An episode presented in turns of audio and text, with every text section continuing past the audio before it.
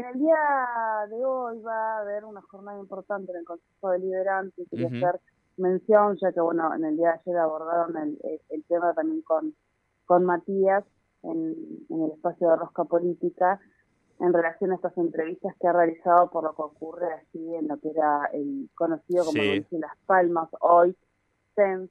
En el día de hoy va a estar el padre de Sergio Ábalos en el Consejo Deliberante eh, fue invitado para poder dar también su, su mirada en relación a este proyecto que hay en el Consejo Deliberante que busca prohibir eh, todo tipo de actividad gastronómica, bailable, local, eh, bueno, café, concert y demás en eh, la calle de primeros pobladores.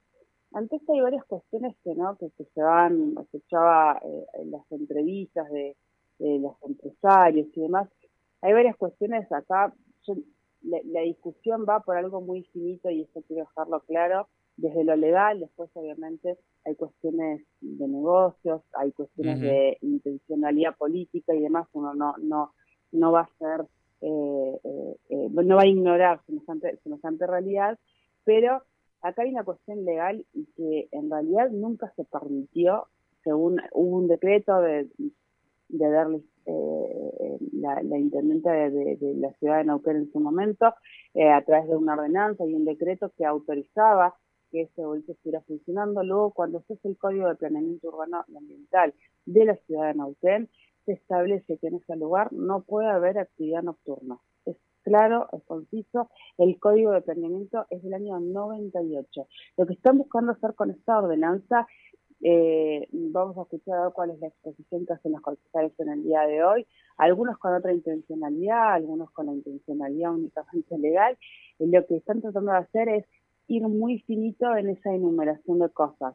Lo que ocurre es que antes no existía la figura, por ejemplo, de gastronómico bailable. eh, pero eh, me parece que yo, eh, en mi interpretación, creo que, que no es necesario eh, tener que sancionar otra otra ordenanza donde se diga que eh, la actividad eh, debe de, la actividad de gastronómico bailable es prohibida porque en el código urbano como decíamos recién de planeamiento urbano ambiental dice exactamente que la actividad nocturna y bailable, o sea, lo pone en general, llámese café concert, llámese gastronómico bailable, llámese como, porque el gastronómico bailable aparece el año pasado en la discusión que es en donde se quiere establecer el uso de los diferentes lugares para poder habilitar esa, ese tipo de, de, actividad en algunos, en algunos restaurantes, en algunos pubs, eh, aparece el término gastronómico bailable y eso funciona eso que quieren eh, colocar la, la licencia. La realidad es que el Código de Planeamiento Urbano Ambiental no lo, no lo, no lo aprueba, no hay ninguna excepción, de excepción,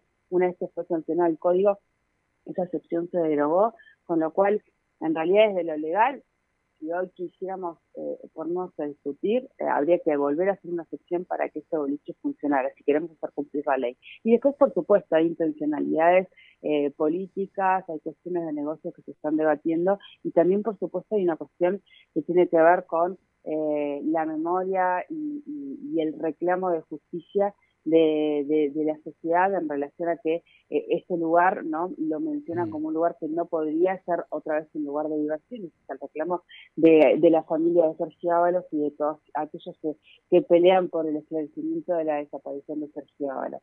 Hay diferentes, por supuesto, cuestiones, pero desde lo legal la realidad es esta.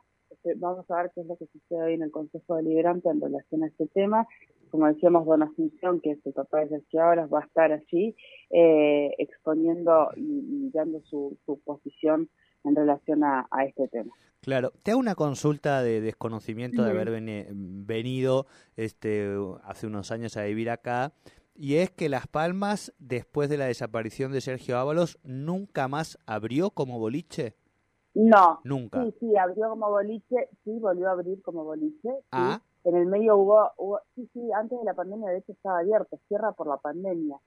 Eh, habrá que preguntar, y acá yo tiro, tiro, tiro la bomba de humo, desaparezco, digo, pero habrá que preguntar, o sea, la, realidad es que hasta ese momento quien estaba al mando, insisto, puede haber intencionalidades políticas, y no lo niego, eh, no, no me consta, o sea, yo no puedo, porque no tengo pruebas, pero entiendo que, o sea, uno no, no son tipo de interpretarlas, que hay cuestiones de, de, de negocios seguramente también, pero la realidad es que la gestión que aprobó que ese, ese boliche funcionara ahí es la gestión anterior, la gestión de, eh, de Quiroga. ¿Cuál fue la, la, la, la, excepción que quisieron considerar sin norma legal desde esa gestión? Lo desconozco. Y quién también, la pregunta es, y pido también otra forma de humo, es quién le asegura a, a eh, no, no, me sale a Joan Jordi el, el, nombre del actual empresario, perdón. Este,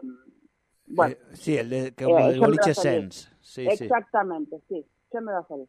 Eh, ¿quién, ¿Quién asegura? Porque él dice, a mí me dijeron que yo iba a poder abrir, ¿no? ¿Quién dice que él puede abrir? ¿Hay alguien ahí que ha dado seguridades a esta persona para que invierta la cantidad de dinero que ha invertido? También hay que decir que quien está en este negocio no es solo este empresario, sino también... Nicolás Bamonde.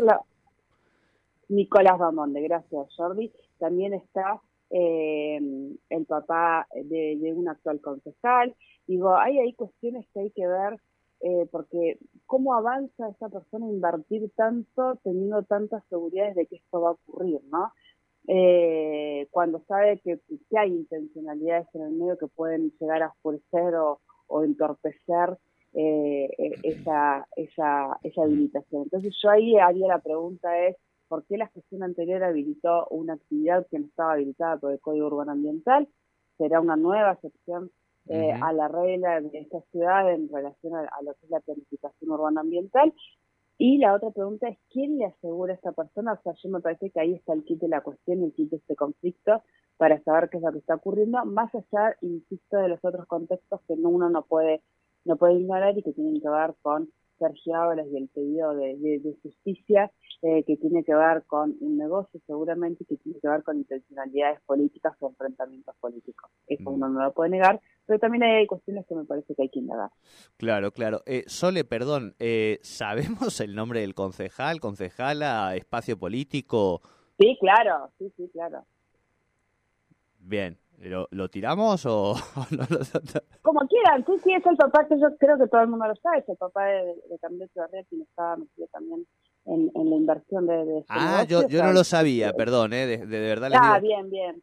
No, no, creo que, es conocido, o sea, pero por eso digo, bueno, hay que ver si viene por ahí, hay que ver que, quién, quién es eh, quien, quien ha, ha dado luz verde durante todo este proceso en donde se supone que invirtieron todo eh, eh, ese dinero que, que, que afirma Monde que se invirtió y demás. Y también hay una cuestión, o sea, eh, por eso digo, e, este tema tiene muchas aristas. después hay trabajadores que, estaban a la espera de comenzar un trabajo, incluso algunos contratados que han quedado ahí vacantes. Hay muchas realidades que no se pueden ignorar eh, y que obviamente complican esta situación aún más. Pero yo diría, todavía porque están esas acusaciones como a, a, la chuña, digo yo, ¿no? Como tiradas a la, a digo, nos aseguraron que, ¿quién aseguró? ¿Y por qué este, este boliche funcionó en un lugar donde el código urbano yo lo, leí de, de, abajo arriba, traté de ver si había algún vericueto, no hay ningún vericueto, no hay ninguna excepción, ¿por qué funcionó un boliche donde no podía funcionar un boliche. La realidad es que donde pueden funcionar boliches actualmente, según ese código urbano ambiental, que habrá que modificarlo en última instancia o hacer excepciones, es en el Parque Ribereño y en el Microcentro. Son los únicos dos lugares donde está habilitado la actividad eh, nocturna bailable eh, en general. Pónganle el nombre que, que, que se desee. Perfecto, clarísimo. Eh me encanta porque son estos temas vos los manejás muy bien y lo que no sabes rápidamente lo vas a buscar por todos los lados, así que nos quedamos muy tranquilos de que toda esta información es la mejor información eh, que puede tener nuestra audiencia de cara a este panorama y eh, sin ningún tipo de, rosca detrás, que esto es importante. Bien, compañera, clarísimo. Eh, bueno, seguiremos viendo cómo va este tema, un tema que por supuesto nuestro colega este Matías Cesari está trabajando muy bien allí en en Enfocados TV y eh, veremos cómo es el desarrollo de esto, que como vos decías tiene tantas aristas por delante y un nuevo capítulo que es la visita del papá de Sergio Ábalos allí al Consejo Deliberante. Bueno, eh, tenemos panorama y agenda informativa completa. Por favor, tengan cuidado cuando pasen eh, un paso a nivel. Esa recomendación. Y no se preocupen que esta semana vamos a trabajar un poquito el tema por la, cuestión de accidentología y estas cosas que parece que no, pero que se pueden mejorar a veces con, con pequeñas cuestiones que, que se incorporen. Buenísimo, compañera. Buena jornada y nos encontramos mañana por el mismo Vaticanal. Así es, así es, que tengan una excelente jornada. Igualmente para ti, hasta aquí nuestra agenda informativa del día con Soledad Brita Paja, completísima y clarísima como siempre.